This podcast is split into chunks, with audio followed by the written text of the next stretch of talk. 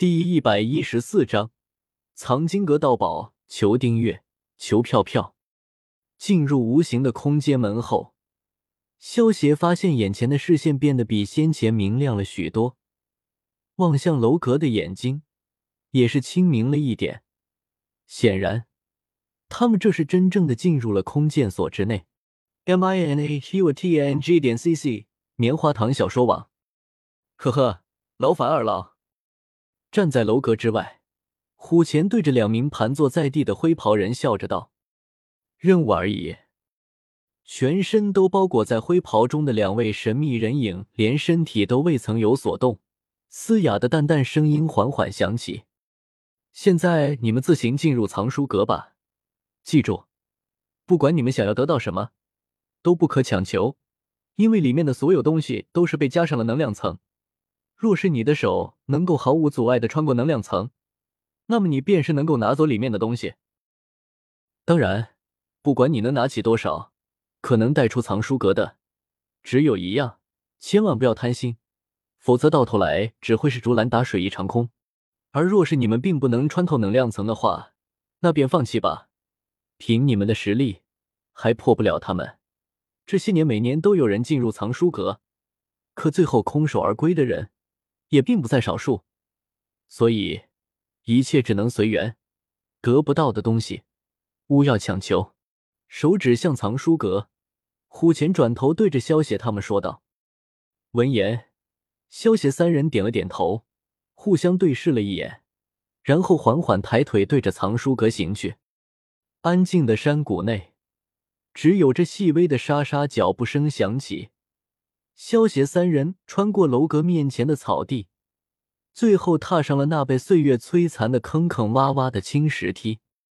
石梯上布满着青苔，脚掌踩上去有些滑腻。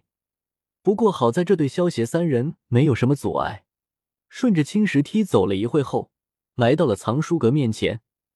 抬头望着那古老的匾额，一股荒凉的感觉从匾额中蔓延而出，缠绕在众人心中，久久不散。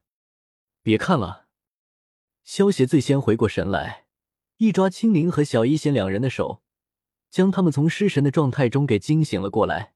他们两人的修为还不够，被牌匾上的气势影响到了。Strong 求书网 http www 点 q i u s h u 点 cc 斜杠 strong 进去吧，门只会开启一个小时，一小时后，不管有没有得到所需要的东西，那也必须出来。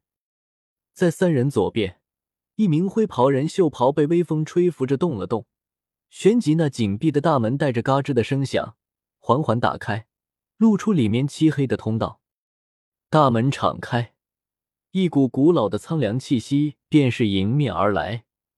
萧协连忙紧守心神，萧协拉着小医仙和青灵的手走进了藏经阁。在三人进入藏书阁之后，那敞开的大门。也是嘎吱嘎吱的缓缓合拢而来，最后紧紧闭拢。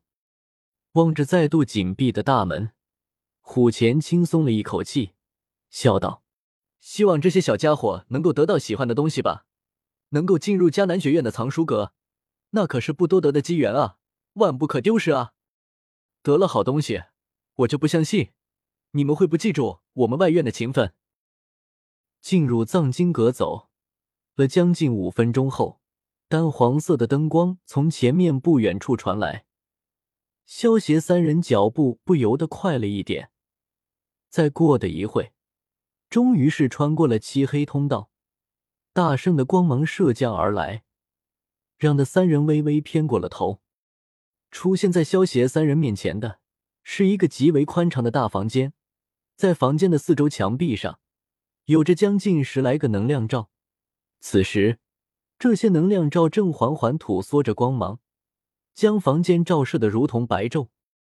忽然，有着细微的破风声在房间中响起，虽然那声音极其细微，可对于萧邪三人来说，却无视如闷雷般响亮。当下，三人视线急忙顺着声音移动后，停在了一处靠左边地能量罩上，那里好像有什么东西要出来了。小医仙望着那处能量罩，疑惑道。出来了，萧邪目光一凝，只见那能量罩中团紫光猛然爆射而出，旋即化为一道流光，着三人爆射而去。萧协面对射来的紫光，一手抓出，只见紫光直接被萧协抓在了手里，然后紫光缓缓消散，最后一卷被能量层所包裹的紫色卷轴出现在了其手上。紫雷符翼，玄阶高级飞行斗技。萧协缓缓念出了卷轴上面的字体，原来东西是自动的从这些能量罩中吐出来。小医仙和青灵露出了了然的神情。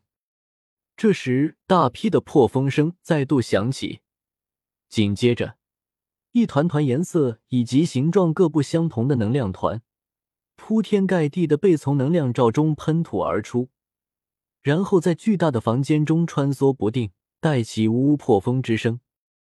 小医仙，青灵抢吧！萧邪笑道：“嗯。”小医仙和青灵两人点了点头，开始向着其他的能量团抓了过去。萧邪闭着眼睛，开始通过灵魂之力感知了起来，对着一道飞射过来的青色的能量团抓了过去。青光散去，显露出了一个青色卷轴。青光斩，地阶高级斗技。看着手中的卷轴，萧邪嘴角一扬，将它收到了崇拜空间里。如果萧邪所料不错，放到这里面，外面的人是探查不出什么的。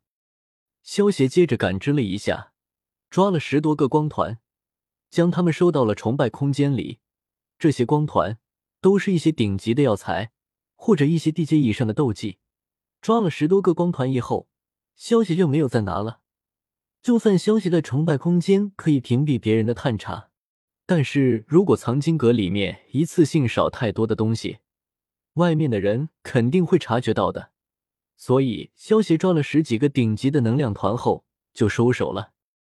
萧协最后手中拿着一本地阶低级斗技，带着挑好东西的小医仙和青灵他们，转身行进漆黑的通道之中。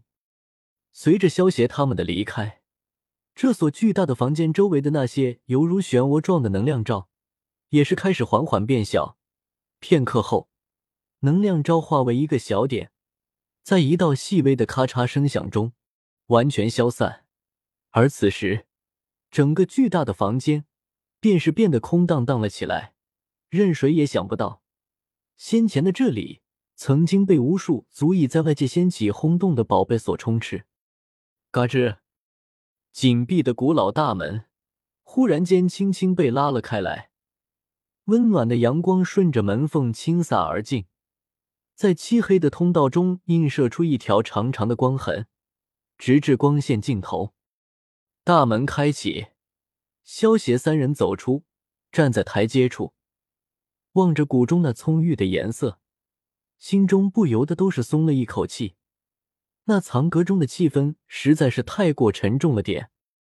听得那开声，一名灰袍人忽然袖袍微微动了动，旋即萧邪三人便是察觉到一股浩瀚磅礴的无形能量从他们身上扫描而过。